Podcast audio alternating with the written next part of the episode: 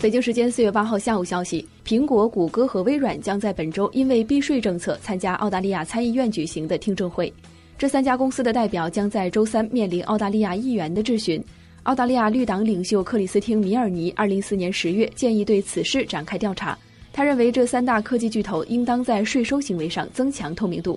澳大利亚政府此前曾呼吁苹果和谷歌等公司批评谷歌的避税行为。资料显示，苹果在澳大利亚和新西兰的营收从二零一一年的四十八亿澳元增至五十九亿澳元，但在增加费用之后，最终只报告五千八百四十万澳元的净利润，缴税四千万澳元，远低于二零一一年的九千四百七十万澳元。